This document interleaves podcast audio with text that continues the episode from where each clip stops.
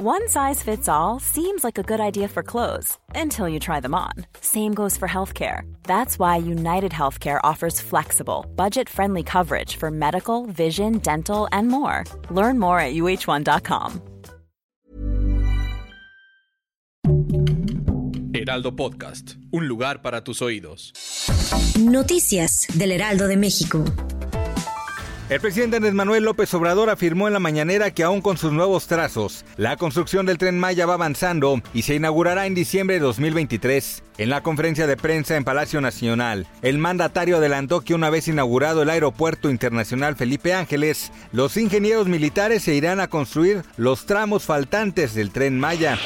Ayer por la noche un grupo de sujetos armados ejecutaron a seis personas que se encontraban en el interior de una vivienda en la colonia militar ubicada en el municipio de Mineral de la Reforma, donde otras dos personas resultaron lesionadas. De acuerdo con el reporte de la Secretaría de Seguridad Pública Estatal, los hechos ocurrieron en un domicilio ubicado sobre la calle Juan de la Barrera, esquina con calle Miguel Miramón, en la colonia militar, donde ingresaron los sujetos armados al inmueble y asesinaron a la mayoría de los presentes para posteriormente fugarse.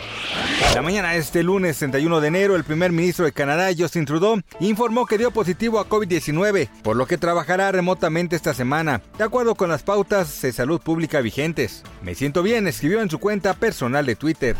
Durante el cuarto trimestre del 2021, la economía mexicana se contrajo por segundo trimestre consecutivo, al registrar una tasa de crecimiento trimestral negativa de 0.1%. Así lo anticipó la estimación oportuna del Producto Interno Bruto. El reporte publicado por el Instituto Nacional de Geografía y Estadística refiere que la economía habría crecido 5% durante 2021, más de un punto porcentual por debajo de lo estimado por la Secretaría de Hacienda. Gracias por escucharnos, les informó José Alberto García. Noticias del Heraldo de México.